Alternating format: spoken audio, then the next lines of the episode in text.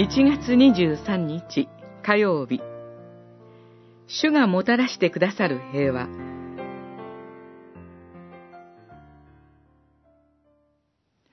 主は国々の争いを裁き、多くの民を戒められる。彼らは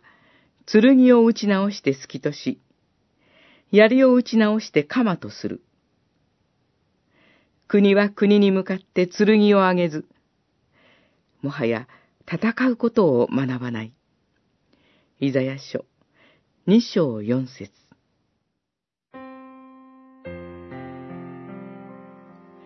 二節に言われている終わりの日にとは、この世の終わりの日のことを指しています。つまり、それはイザヤの予言の射程が今のこの時代を超えて、世の終わりの日、遥か未来に及んでいるということです。イザヤが証明を受けた紀元前740年頃、中東ではアッシリアが世界帝国の道を歩んでいました。彼らは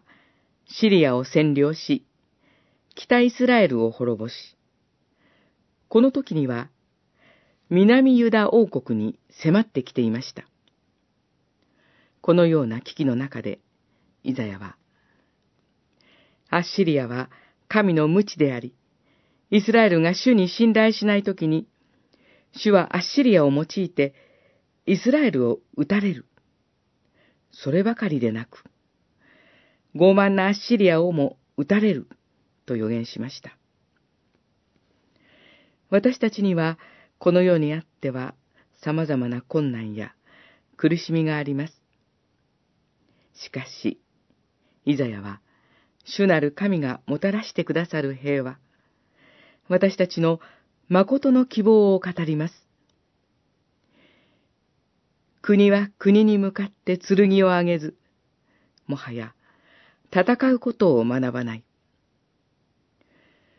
その日が来た時には、主こそ真の支配者であることがわかると宣言しています。